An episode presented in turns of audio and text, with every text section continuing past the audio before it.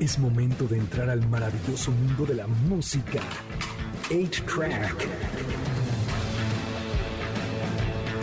Un programa donde encontrarás solo clásicos. Comenzamos en MBS 102.5. Bienvenidos a una nueva emisión de A-Track. Mi nombre es Checo Sound. Hoy es sábado 24 de abril. Son exactamente las 7 con un minuto de la noche. Tenemos un programa que usted no debería ni cambiarle. ¿Para qué se va a donde, a donde ni lo pelen tanto como nosotros? Hoy vamos a hablar en el clásico de Michael Jackson. Tenemos películas que le cambiaron la vida a los protagonistas. Vamos a hablar un poquito de los Óscares. Vamos a hablar de los primeros dos capítulos de Luis Mirrey. Vamos a hablar de un chorro de cosas. Y para todo eso me acompaña el, el experto en sexo tántrico y también en ingeniería en, en ¿En qué? sistemas, Carlos Martínez. No, bueno, fuera. ¿Qué tal? Buenas noches. Aparte, ¿eh? yo creo uno de los temas más esperados del año, la nueva canción Ah. de la Tesorito. Claro, tenemos ese, ese, no está en el estreno, pero en algún momento de la vida lo vamos a pasar, porque en el estreno del día de hoy tenemos una super banda que se llama The Churches, y Churches tiene esta canción que estrenaron que se llama He Said, She Said, y así arrancamos A-Track por MBS 102.5. Ellos son Churches, la canción se llama He Said, She Said. La verdad es que The Churches es una banda que es muy constante. A mí me gustan mucho las canciones que han ido sacando. Han ido evolucionando bastante. Empezaron como una banda ahí medio synth pop. Ahorita traen un sonido po- posiblemente también ahí como en el synth pop. Pero de pronto hacen ahí unos jausecillos ahí bonitos. La verdad a mí me gustan mucho. La canción la hizo Lauren, que es la vocalista, en toda esta época de pandemia. Y entonces estuvo pensando cuál era el rol que tenía la mujer dentro de la sociedad y habla un poco acerca de este, de, de esto en este tema. ¿Te gustó? Me gustó. Nada más que se nota en la voz de ella que la hicieron muy actual, así como así suenan ahorita todas las vocalistas. Eso no me gustó, como que hubieran dado El autotune. a ver un twistcito ahí, pero está muy buena la canción. Es muy buena rola, pero vamos a pasar a cosas un poco más serias. Y habemos gente que la verdad no hemos madurado, man. No te creo. Yo la verdad todavía no, sigo viendo caricaturas, sigo viendo cosas y a- desde el 2005 yo la verdad fue que empecé a ver la serie de 31 minutos. La serie se empezó a planear desde el 2000 y salió en el 2003. Creo que es de las cosas que se me hacen más originales. O sea, digo, por supuesto estoy hablando de mí, que soy un inmaduro, pero gente que conozco que también les gustaba mucho, porque las canciones eran muy buenas. Estamos escuchando Bailar sin cesar, por supuesto. Y entonces, pues, no sabe bailar. Y entonces, esa, esa canción, esa, esa serie es de un noticiero, eh, donde está Juan Carlos Bodoque, Tulio Triviño, Raúl Guantecillo, que es un guante de box Órale, padre. que le ponen ojitos. O sea, ese, ese es un personajazo. Calcetín con rombos, man. Saludos a los ama que siempre platicábamos de Calcetín Ah, con rombos. fan también, sí. También era fan. Eh, y Policarpio. Por supuesto, hay muchísimos más. Pero bueno, se murió el diseñador y la persona que creó, eh, digamos que en cuanto a toda la cuestión visual eh, de, los, de los personajes. Se llamaba Armando Joffre. Murió a los 44 Muy años de COVID-19 Mm, todavía sigue arrastrando ahí horrores esta enfermedad. Y una pena, la verdad. Y bueno, por supuesto, la, la- la gente en la serie ya, ya mostró sus respetos, etcétera. ¿Va a seguir? Va- No dijeron que, lo- que la fueran a parar. Probablemente no. Pero, o sea, a lo que voy es a que habemos mucha gente. Se presentaron un- en, en algún momento en el, en el foro Vinieron, Shakespeare Sí, sí, sí. hace muchos años. Y yo los vi y era un super show. Estaban más divertidos, yo creo que los papás que los hijos. Te lo juro que era una, es una super serie. Y se presentaron en algún momento, creo que hasta en el Vive Latino. Y igual, bol- Bola de Inmaduros también cantando las rolas, que son muy buenas canciones. La de Mi Muñeca me habló, Sin Albur, que es una gran canción. Pues digo, es- no falta allá afuera quien tenga esas malas intenciones. A mí me gustaba mucho, creo que a ti no, no tanto. No, yo la verdad no, no soy fan de... Es que más bien yo no veo ese tipo de programas. Entonces yo veo que son como mopeds y es así como de mejor le cambio. Muy bueno, Pues, fíjate que en una cuestión pedagógica se me hacían muy padres, pero te tengo una noticia más. Entonces está, nos vamos de, de- ellos son de Chile y de Latinoamérica a New Hampshire en Inglaterra.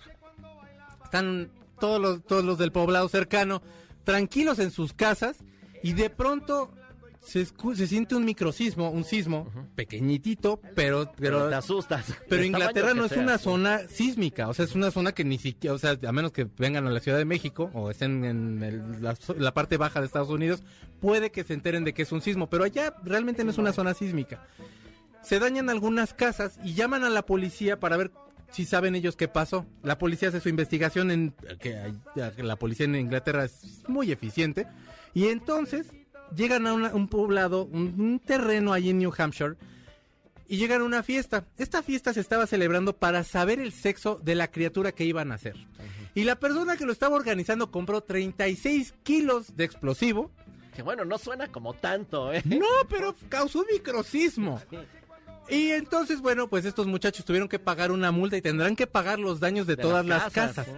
Hay, o sea, las casas tienen cuarteaduras y todo, o sea, de vaya, allá no tienen idea de qué sea eso. Aquí lo vivimos hace ya casi cuatro años. Pero, o sea, imagínate que estás tú bien tranquilo y microcismo y aparte nada más para saber el sexo del bebé, que por cierto es niño. Y se, y se gastaron todo ese dinero, más la multa, más lo que tienen que pagar para anunciar que es niño. Tan fácil que es comprar un globo de un color o... Tira mil globos. Yo he ya. visto que hacen uno con el pastel, que cortan el pastel y dependiendo del color del pastel es niño o niña. Ajá, o, o no sé, pero entonces ahora el niño seguramente ni a la universidad va a poder ir porque Pues hace estos poco mensos... hubo uno aquí en México, creo que fue en Cancún, que lo hicieron a través de una avioneta y se estrelló la avioneta y hasta muertos hubo. Y era también para ver el sexo del niño. Ahora, yo no tengo hijos, digo, o sea, pe- pero de verdad es como, así como fiesta para que sepan, fiesta a lo mejor sí, una reunión, una Eh. fiesta, rentas un saloncito y muchachos que creen que pues va a ser niña. Si yo tuviera niña yo sería Pues el yo más que da lo fan. mismo si niño o niña, o sea, yo no lo haría. Hay gente que se vuelve loca. Tampoco me da la impresión Pero que no compren explosivos nada más para eso. Ajá, por favor, digo, digo aquí en México, pues han pasado peligroso. peores cosas en los tianguis donde, en los tianguis y mercados donde se producen todos estos. Pero para aligerar un poco la cosa, Madonna está temblando de verdad. Ella sí, le dio miedo. Madonna ahora sí anda, pero, pero no sabe ni dónde meter la cara. ¿Por qué? Bueno, pues Madonna en 1984 sacó un disco que se llama Like a Virgin, producido por Nile Rodgers, quien era el guitarrista de Chic, una de las mejores bandas de la música disco y uno de los mejores productores del universo. Nada más, sencillamente hizo todas las canciones de Chic, hizo el disco Let's Dance de David Bowie y el Black Tie White Noise. También hizo este disco de Madonna, algunos de Duran Duran, quien quiera. Nada más. Veas de quién se rodea Madonna. Sí, o sea, y, bueno, fan de David Bowie dijo, me agarró, por supuesto, a Nile Rodgers. Pero pues la Tesorito se agarró unos productores que no se quedan nada atrás y ellos son los Tropical Forever. Super banda, ¿eh? Yo soy fan. Una bandotota, la verdad, de México. Que en vivo son una, son, son, son geniales los Tropical Forever. Y sacó una versión de esta canción de Material Girl que se llama En Materia de Amor. Y se estrenó apenas el día de ayer, yo fue que, la días, vi, sí, debe sí. tener uno o dos días y la está súper rompiendo. Se vale un poquito esta, esta versión de, de Material Girl, mi señor Zavala, no sea malito.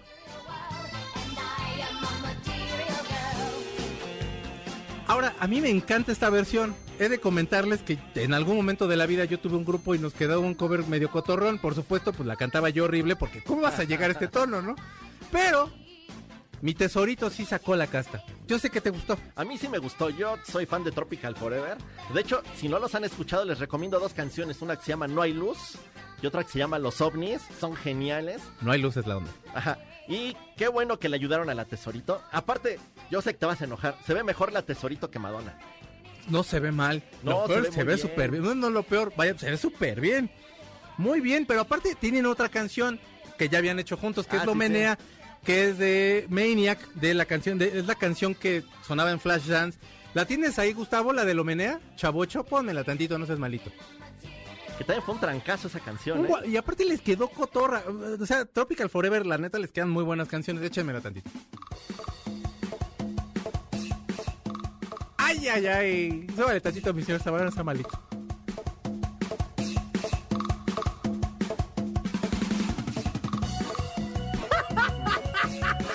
Güey, esto es lo mejor del mundo.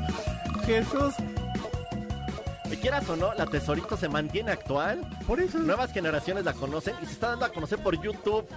Bueno, Fue el trancazo. Acuérdate que, fue- que salió con Silverio en un, en un Vive Latino y bueno, o sea, Silverio, Silverio es Silverio, su majestad. Pero bueno, o sea, ya de ahí la teso, ya para arriba. Y ahorita con Tropical Forever, esta, esta versión. Pero los vamos a dejar con En Materia de Amor, la versión que hizo la Tesorito y Tropical Forever de Material Girl, que suena así en A-Track por MBS 102. 102.5. En materia de amor es el nuevo tema que tiene la Tesorito y Tropical Forever. Usted la escuchó en A-Track, a lo mejor en el último programa de A-Track, porque van a decir, van a decir, este, este Jesse Cervantes y los, y los señores Vargas de, oye, ¿cómo estás poniendo estas cosas tan horrendas? Pero a lo mejor están descansando en sus casas. Sigan descansando, no escuchen. Vamos a un corte y regresamos. Están escuchando A-Track por MBC 102.5. Pongamos pausa al cartucho de 8-Track, donde están los verdaderos clásicos, por MBS 102.5. Es momento de ponerle play al cartucho de 8-Track, por MBS 102.5, donde están los verdaderos clásicos. Ya regresamos, MBS 102.5.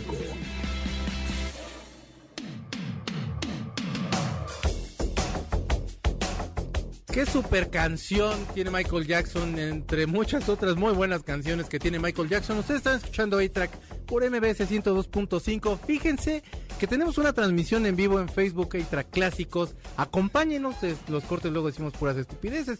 Y también si pueden seguir la emisión por radio para que escuchen las canciones. Y también estamos en arroba checo sound en Twitter. Y bueno, pues si quieren llamar, no sé si puedan contestar. Gustavo es nuestro telefonista estrella al 51661025 porque ahora Alma anda ahí en los controles. Tenemos el clásico de Michael Jackson y no va a ser un clásico común porque ya hemos hablado muchas veces acerca de Michael Jackson y más bien son algunos datos curiosos que yo quisiera abordar porque nos pidieron que hiciéramos un clásico de Michael Jackson. Si ustedes tienen alguna petición de clásicos, si quieren también algo de radar, por favor háganoslo saber y con muchísimo gusto lo vamos a hacer. Entre los primeros que tengo es que su superhéroe favorito era Spider-Man. Bueno, creo que de niños, a la mayoría nos gusta Spider-Man. Fíjate que yo siento que Spider-Man, no, que Superman es como el América de los de los de los superhéroes. ¿Sí? Todo el mundo le empieza a ir cuando es niño y luego ya madura uno y ya le gustan otros. A mí el segundo que me gustó fue Spider-Man. No, creo que a mí sí fue Spider-Man de ¿Directo? niño. Ya después no me gustó nada, pero al principio sí. Pues en la época en la que Spider-Man estaba más bocabajeado antes de que llegara Tobey Maguire, Michael Jackson quería interpretarlo Órale. y Marvel no lo dejó. Mm, Ya luego llegó Tobey Maguire, salió y entonces los X-Men estaban ya muy bocabajeados también y quiso comprar un- la, la franquicia y no lo dejaron. no se la vendieron. Qué bueno, porque si no ya ¿Quién las películas hubiera hubiera sido bien complicado. O a lo mejor hubiera salido de Wolverine y hubiera sido pues un tanto terrible. Su comida favorita era la comida mexicana. Pero la versión mexicana de allá. La como Tex-Mex o mexicana. Digamos que era Tex-Mex. O sea, los burritos. Mexicana Taco Bell, ¿no? Que Mexicana son los Taco Bell. duros, este... Ajá, que me parece ofensivo, la verdad. Pero si hubiera venido probablemente y le hubieran llevado unos tacos de suadero, le hubieran gustado. Lo peor que están ricos. Yo sí los he comido. Los de Taco Bell nunca sí. los he, pe- pero como que me ofende. No, como ahora todo rico. ofende, pues me ofende. En el número 3, sabemos que, todo, bueno, todos sabemos del incidente de- del comercial de Pepsi. Si usted no lo sabe, Michael Jackson en el 1984 estaba filmando un comercial de Pepsi por el cual estaban pagando lo que quieran. Tengo un, me mordí la- el labio, de pronto voy a hablar medio raro, perdónenme ustedes. Entonces, eh, hay un accidente con las luces Sí. y se incendia Su cabello. todo, el todo. cabello y parte de la cara. Ahí es donde ya de por sí ya traía bastantes cirugías plásticas. Bueno, ahí es donde el, el cirujano plástico de Michael Jackson se hace millonario, que parecía también el doctor del billar porque lo dejó como Santo Cristo a Michael Jackson. Pero bueno, Pepsi le paga todo lo que quieras. A partir de ese momento Michael Jackson tiene que empezar a usar peluca porque ya no le vuelve a salir cabello y de hecho se tatúa el cuero cabelludo por si no llega a traerla para que No traiga el color. Sí, Oh, mira qué padre, eso no me la sabía. Sí, y ya, o sea, cuando lo ven ustedes que con su pelito muy lacio, que con su pelito muy chino, que como sea, ahí trae peluca. Sin más ni más. La aportación que tuvo al baile fue con el video Smooth Criminal, en el cual se hace hacia adelante, este, va erecto el cuerpo y entonces se hace hacia adelante. Y el- bueno, manda a hacer unos zapatos para que se pueda. En, el, en la versión escénica, el escenario, por supuesto, tiene unas como una parte en la cual se puede doblar así el pie. Al final del día sigue siendo bien complicado porque estás peleando contra la el peso del cuerpo con la gravedad hacia el piso, entonces sigue siendo complicado. Es el primer artista negro que sale en MTV. ¿Cómo crees? Y eso porque la gente lo empezó a pedir muchísimo y la disquera, por supuesto, también ya tenía ahí con qué querer para que saliera. Eh, eh, también, también en radio no lo querían tocar porque era, porque era un artista negro. ¿Y sabes hasta cuándo lo empezaron a tocar? Cuando salió Beat It, y eso porque estaba Van- Eddie Van Halen. Si no, no la ponen Si no, no lo hubieran puesto. Qué raro. Y aparte, Eddie Van Halen no cobró por ese, ese requinto, ya le habíamos comentado cuando se murió Sí, Eddie Van Halen. Que, pero, que se arrepintió toda la vida de no cobrar. pero fue como se dio a conocer también el tipo y el grupo. Entonces creo que hubo ahí un intercambio, no, mm, pues creo yo no tan malo. Cuando acaba el video de Thriller, se quitan todos los disfraces y lo, y lo donan al, al Ejército de Salvación. El Ejército de Salvación, hagan de cuenta que es ropa que cede usted para caridad y es un es algo simbólico por lo que se paga, pero bueno, lo donaron. Hay gente que probablemente no sabe ni siquiera que trae puesto, que tiene allá arrumbado ropa del video de Thriller, del cual se pudo haber hecho hasta un museo, un cuarto de museo. Pero bueno, estuvo bien que lo donaran. La verdad no estuvo tan mal. Sí, sí, sí, estuvo bien. Los testigos de Jehová cuando salió Thriller se empezaron a quejar y, y mandaban cartas a MTV diciendo que era ofensivo y que se les hacía mal, mal lo que estuvieran sacando este video. Total que pues la disquera tuvo más poder y no causó ningún efecto y tampoco se hizo gran Uno de los polémica. videos más famosos aparte de la historia. Y uno de los mejores, creo yo, de la historia. Y lo dirigió el mismo director de los Blues Brothers. Sí. ¿Qué otra cosa les tengo? Bueno, Bad. Bad lo dirigió eh, Martin Scorsese ese video. Nada más. humildemente. Esa canción originalmente la iban a, cansa- a la cantar Prince y Michael Jackson. Quincy Jones había ya conseguido que Prince dijera que sí, pero bueno, pues no se pudo porque Prince como que no le llamó mucho la atención, los colgó ahí. Y bueno, en alguna entrevista decía que sí le había cantado esa parte de Your, Your Bird is Mine, tu trasero es mío, y Prince hizo una broma. Realmente siempre fue ahí como un mito de que se llevaban mal. Vamos a ir a una canción porque ya se nos acabó el tiempo. La canción que va a sonar es Pretty Young Thing del thriller de 1982. Este es el penúltimo sencillo de como siete sencillos que lanzó este. Este es ah, para mí es de las canciones más hermosas de uno de los discos más chulos y más redondos de la historia. El es Michael Jackson, la canción es Pretty Young Thing. 1982, ¿qué estaba usted haciendo? La canción es Pretty Young Thing, es Michael Jackson. Nosotros vamos a un corte. Ustedes están escuchando A-Track y regresamos en nada, nadita, nada. Vámonos. Pongamos pausa al cartucho de 8-Track, donde están los verdaderos clásicos, por MBS 102.5. Es momento de ponerle play al cartucho de 8-Track, por MBS 102.5, donde están los verdaderos clásicos. Ya regresamos, MBS 102.5. Y ya regresamos a A-Track por MBS 102.5. Ustedes están escuchando Pretty Woman del gran Roy Orbison, el caruso del rock and roll. Una voz espectacular, pero no vamos a hablar de Roy Orbison el día de hoy. Radar tiene las películas que le cambiaron la vida a los protagonistas, Carlitos.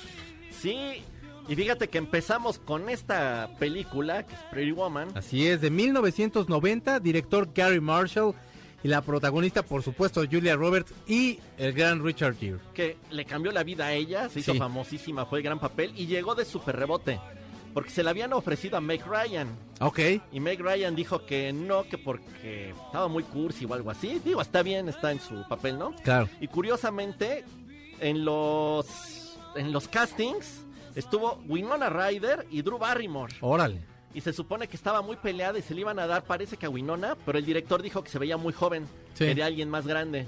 Y ya entró Julia Roberts, pero de esas cosas extrañas en las que por rebote caes en una película. Y como dato curioso, Mm. en la versión original de la película, ella moría de una sobredosis Sí. de droga. Sí, sí, sí. Ahora, Meg Ryan también, o sea, creo que sí se la prolongó un poquitito. Digo, o sea, hizo cuantas comedias románticas puedas recordar. Yo creo que no quería Tienes salir... un email, era uno de ellos que era pésima, Ah, por malísima. cierto. Yo creo que no quería salir de prostituta, fíjate. Es posible que tenga como ese factor como, como puritanón o como rarillo, pero eh, eh, creo que el carisma que tiene... Julia Roberts a mí no me cae bien desde Notting Hill. A mí, a mí, a, a mi muchacho, a Hugh Grant no me lo maltrata nadie, nadie. O sea, maltraten a quien quieran, pero a Hugh Grant no. Y en Closer también la odias un poquito. Es, es un personaje bastante siniestro, Sí, sí, sí. pero esta es la película que sí la, la La catapulta. lanzó a la fama.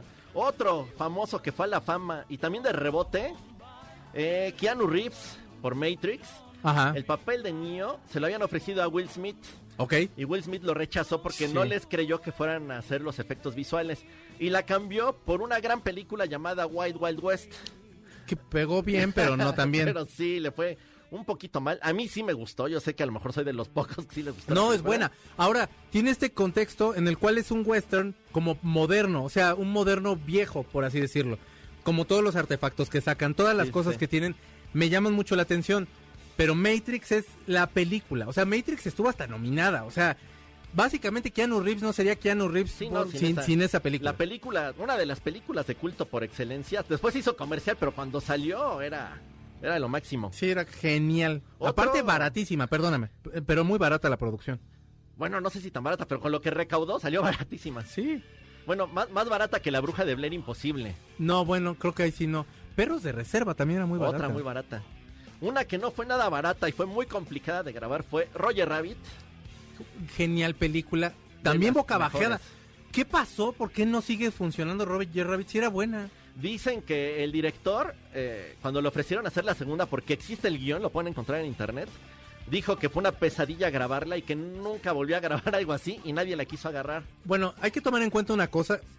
Es el hecho de la innovación que tenía de tener a personajes de carne y hueso con la La caricatura. Aparte, se fusionaban personajes de la Warner y, personajes de, De Disney. Disney. Eso era como nunca antes visto. Tengo un amigo que se llama Pepito Mercader, un abrazo, que, que me estuvo contando varias historias acerca de Roger Rabbit.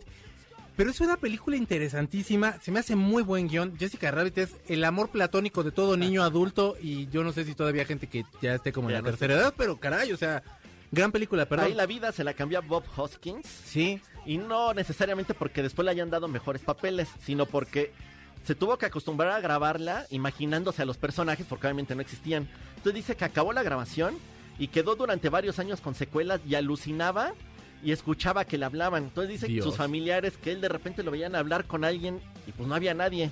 Entonces él se quedó con las alucinaciones durante varios, varios años. como una esquizofrenia ahí ligera. Después se le quitó, pero pobrecito, sí, sí la sufrió.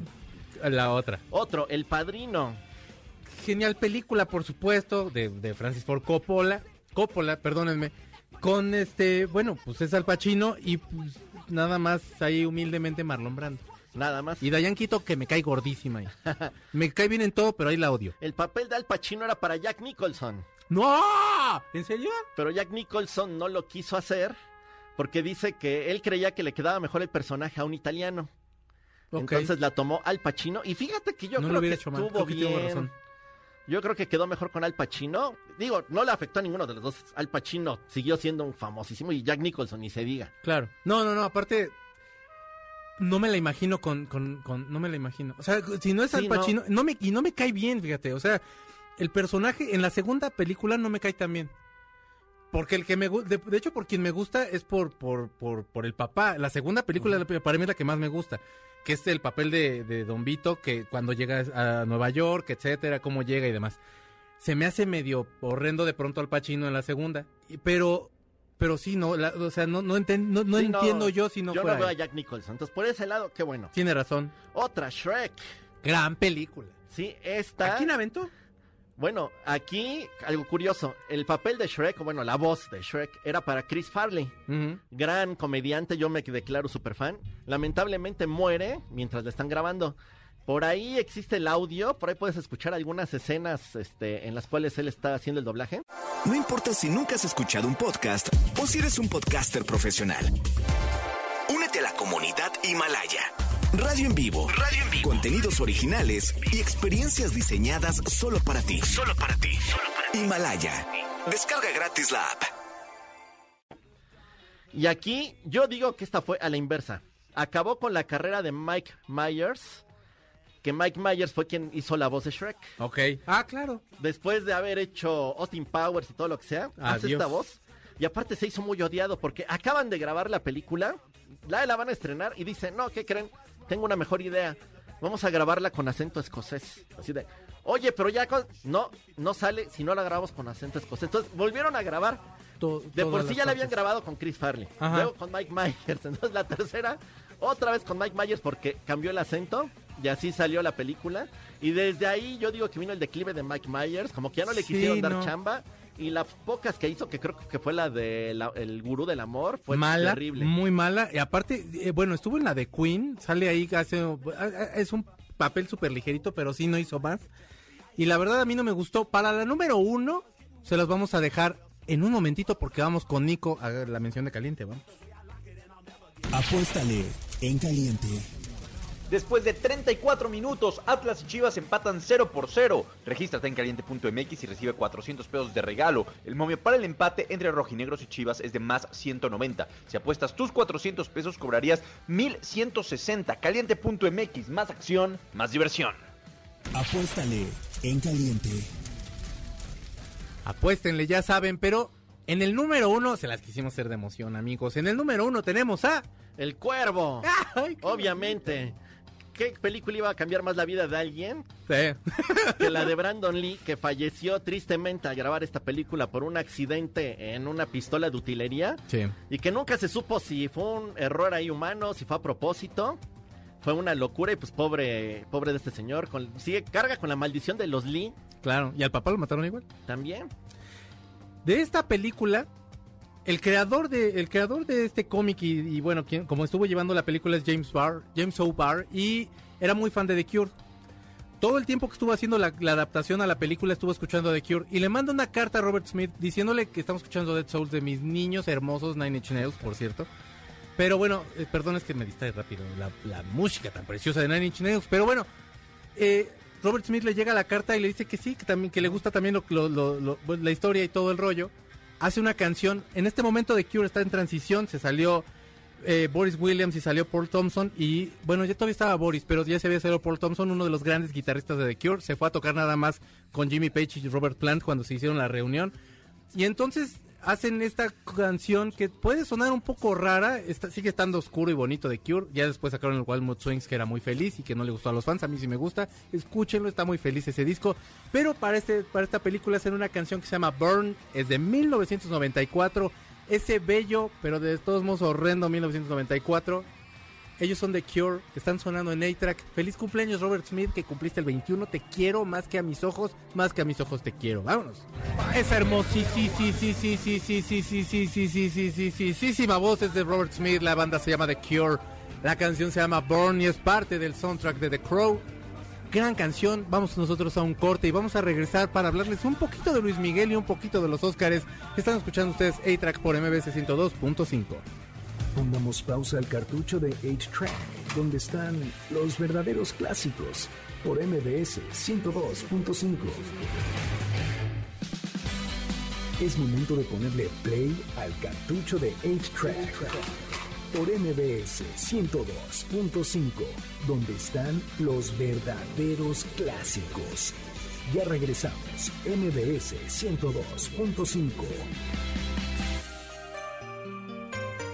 Ya regresamos a A-Track por MBS 102.5 y sí, sí usted está escuchando al rey. no, porque ese no es el rey, es el sol. Es el rey, es, es Elvis Presley. Luis Miguel humildemente se puso el sol. Antes de que empecemos con la serie de Luis Miguel, queremos felicitar a... Feliz cumpleaños a Frida Klein, que nos está escuchando en radio y en el Facebook Live y siempre nos escucha. Un abrazo y un beso a Frida. Si usted quiere felicitaciones, por supuesto que puede conectarlos, sobre todo aquí en el Facebook Live, porque de pronto contestar el teléfono se complica un poquito, pero un día vamos a tener, la lana van a ver para poder tener telefonistas, que 7, 8, 9 líneas, van a ver ustedes próximamente en su cine favorito. Pero bueno, vamos a hablar acerca de Luis Miguel. Pues la serie de Luis Miguel se estrenó los primeros dos capítulos la semana pasada. Y bueno, nos quedamos, eh, la última, el, el último capítulo de la primer temporada terminaba en que le entregaban un sobrecito a Luis Miguel, donde ya íbamos a saber dónde estaba su mamacita santa. Total que en el sobre nada más así, pues la vimos pasando un día ahí en algún lugar. Bueno, Sí. ya va el dude, empieza a tratar de investigar. Y la serie va de presente a futuro, como, perdóneme, de pas- como del pasado a un futuro ahí como medio lejanón, como por, por cuando hizo los el disco horrendo ese de, de villancicos, que la verdad sí estaba ¿Que bastante es horrendo. del estilo de Tarantino, algo así o qué? Un poquito, no mala. Ahora te voy a decir una cosa. eh, Cuando esté del pasado, tiene cosas padres porque el tipo empieza a pelear por la patria potestad de su hermano Sergio. Si quieres un hermano Sergio, yo puedo ser tu hermano Luis Miguel. Tengo otro hermano que también se llama Sergio, que también con gusto yo creo, si no yo lo convenzo, puedes también adoptarlo, ya tendrías dos Sergios. Y no hay nada mejor que dos Zuritas en un lugar. les gusta vivir en Acapulco. Y nos gusta, no, a mi hermano no le gusta la playa, pero a mí Sí. sí, a mí sí llévame. Fíjate, mi hermano por lo que se perdió nada más por no gustarle la playa. Pero bueno, en fin. Total que Luis Miguel está entre eso, buscando a la mamá, peleándose con todo, y te das cuenta que por qué de pronto se pone ponqueto en los conciertos. Tuvo un accidente en uno de los conciertos eh, en, en los noventas y le revientan un oído y no no está bien de no está bien de, del oído vaya. Entonces por eso es que de pronto llega a tener estos estas complicaciones en los conciertos y porque la verdad el maestro tampoco es que llegue temprano a hacer un soundcheck. El tipo llega y sale y quiere cantar y quiere que todo esté en orden cuando pues tendría que estar en el soundcheck. La serie no es mala, digamos que es como la primera temporada, que es, que, que- que es cotorra, te estás enterando de cosas de Luis Miguel y sobre todo Lo, donde se pone buenísimo es en Twitter, así que yo la estoy viendo porque me entretiene, es un telenovelón de nervios. Y después el Twitter se pone genial, así que si usted la quiere ver, va a ver exactamente lo, como el mismo ritmo y el mismo estilo y confección que tiene la temporada 1, que a mí en lo personal me gusta mucho. Ahora vamos a hablar de algo muy importante que va a pasar el día de mañana, son los Óscares. Y Gustavo, hay unos mexicanos eh, que están, que mañana van a estar Sí, eh, nominados. que- nominados hay- a hay- sonido. Sí, a sonido, a mejor sonido, por la película de Sound of Metal. Es, es una película de un baterista que pierde el oído. Este, está, bueno, a mí me pareció buena. No así súper buena, pero buena. Es eh, muy, muy, bastante dramática, pero es, eh, vaya, lo importante de todo esto que yo creo que es donde vale la pena, o, o por lo que vale la pena verlo, es precisamente de estos sonidos o dejar de, de son- de escuchar esos sonidos eh, en, en esta película de... mm, estamos escuchando a Zaratustra, pero bueno, esa no era. No pasa nada. Ajá. Este, No, pues iba a ganar con esa canción. con esa canción sí, seguro sí. gana. No, Qué mal eh, que eh, no pueda escuchar lo porque no se importante pierde de- esta de- canción. De lo del, del sonido que trabajaron los mexicanos es precisamente el- lo que dejas de escuchar los zumbidos, por ejemplo, el, tini- el tinnitus, famoso Sí, tinnitus. que, que pobre gente que tiene el tinnitus. Sí, que De verdad lo- lo es sufren una muchísimo. locura. Es una- que pre- precisamente también Luis Miguel en la serie, en este, en ¿Tiene este capítulos, de, de- de tinnitus. Bueno, Phil tinnitus. Collins tiene, tin- tiene tinnitus. Y es dificilísimo vivir con ello. Pero bueno, el chiste es de esto es que precisamente por eso es que vale la pena eh, esta, esta, esta película que se llama The Son of Metal. Ujú. El, el- el- por los, por lo Por que los hicieron el efectos de sonido. de sonido. ajá, que Ahora, yo sí tengo algo que decir y, y la verdad no es un comentario propio, yo lo vi ya después. Vi la película El Padre con Anthony Hopkins. Mm. No es mala, pero no es así de que te vuelvas loca. Pero tiene bastante tiempo que los Oscars tienen como una onda, por supuesto, eh, en una cuestión de, de apoyo racial o en una cosa de apoyo, etcétera, etcétera, etcétera. Como que siempre hay, hay factores que pesan más que realmente la película que estamos viendo. Sí. Creo yo, y ese comentario se lo escuché a Bill Maher, que es un crítico de, de Estados Unidos, que después del año que vivimos, otro tipo de películas nominadas hubiera estado padre, porque son puras películas azotadas, son puras películas que la verdad Sí. está, eh, o sea, no, no te entretienen, sino te están regañando o te están llevando como un lugar que la verdad no es algo que... El entretenimiento de los Óscares se perdió desde hace un rato, pero creo que ahorita más y creo que hacía más falta otro tipo de películas. No, y además te estás dando cuenta de precisamente era lo que platicaba yo ahorita cuando ando aquí afuera. Es, es el En vez precio de que que está estén pagando. produciendo, están el- platicando. Estamos platicando. Ah, qué Pues bueno. es que no, No es cierto. a. Eh, Ni me gusta este programa. ¿eh? Ni- ni- ni Este vi que estaban diciendo. Esos dos que están al aire me re gordos. Eh, lo- la academia está pagando bastante caro Ah. el no haber dejado entrar desde antes a las películas de streaming. Si las hubiera dejado entrar antes, o, o- o se hubiera abierto un poco más a este tipo de películas y, y Sí, producciones. Gustavo, pero es lo que siempre pasa. O sea, Blockbuster y, y un chavo no entrega las películas, nace Netflix, YouTube y Google que, que- que trataron de vendérselo a, bueno, no, Google, la historia de Google era que se lo que quisieron vender a Yahoo, Yahoo no lo quiso y Google ahorita es la onda. O sea, llega una llega un pequeño empresario que es un visionario y la empresa grande no lo ve. Y ahí es donde la verdad acaba fallando todo. No, no, y es lo mismo que les pasó a los Óscares, no se actualizaron. Entonces ya ahorita ese es un espectáculo donde lo más divertido va a ser el In Memoriam, que es donde están todos los muertitos del Sí, año. sí, que sí, hoy sí. va a ser una lista grande porque el COVID sí se llevó harta gente. Qué bueno, gente como yo, que yo creo no somos los que no estamos a la moda. Para mí qué bueno que no entren las de streaming, porque gente como yo no vemos streaming. Sí. Y nosotros nos esperamos hasta que salga el cine y si no, no la vamos a ver. Pero tuvieron Entonces yo creo que está bien que los Óscares sean esa plataforma tradicional. Yo Mm. no creo que deban de evolucionar a eso porque se los van a comer. Que ellos inventen su entrega de premios y la gente que ve streaming que vaya y ve esa entrega la de premios. quieren hacer y de hecho Netflix y otras se unieron para comprar unas unas este cinematógrafos. Ya no estoy diciendo Galma que hay que apurarnos porque esto un top 5 de películas Ah, sí. que merecían ganar el Oscar, así que deja vámonos pues, un poco rápido, perdón, amigos. Gustavo se tardó dos semanas en hacer esta investigación no- y no bueno, vamos a yo- hacerla en minuto y medio. Matrix de 1999 y perdió contra Belleza Americana. Creo que ahí sí fue justo porque Belleza Americana a mí sí me gusta. Sí, eh, rápidamente, Más que déjame, Matrix. déjame encuentro aquí mi... mi- Matrix, ¿sabes qué? Es un guionzazo, pero no Sí. creo que para mejor película. Belleza americana es una chulada. Sí, eso, Bueno, es- son diferentes, son diferentes. Lo que, lo que aquí justificaba mucho la entrada de Matrix era precisamente que era muy innovadora y además de que se había gastado 67 millones, precisamente, lo que estábamos platicando, se gastó 67 millones de, de budget de, de- de presupuesto y terminaron ganando en total, bueno, hasta ahorita llevan ganados 466 millones 364 mil 845 Premio dólares. Premio- nadie, no. Ok, bueno, en el número 4, Truman Show de 1998 contra Shakespeare enamorado. A mí Ay, no me gusta. No, yo amo Truman Show. No, Truman no, Show no. un Truman Show sí me gusta. Sí, sí, sí. Shakespeare enamorado no me gusta. Ahí sí merecía Truman Show. Sí, O sea, sí, estamos sí. hablando de Gwyneth Paltrow, que la verdad, así, hígado encebollado, eh, sería poco decirle porque el hígado encebollado sabe sabroso. Y el naco de Harvey Weinstein ahí metió la mano. Y a lo mejor hasta mejor actor Jim Carrey. Eh, Claro, güey, o sea, Jim Carrey ya le tenía que dar un Oscar desde hace años. En el número 3 pusiste Odisea del Espacio, que estamos escuchando en este ¿No momento. ganó? No ganó. No ganó. El bebé de Rosemary. Ninguna de estas estuvo Y perdió contra Oliver. Oliver de 1968, estamos hablando de la entrega de 1968. Gustavo. Mm.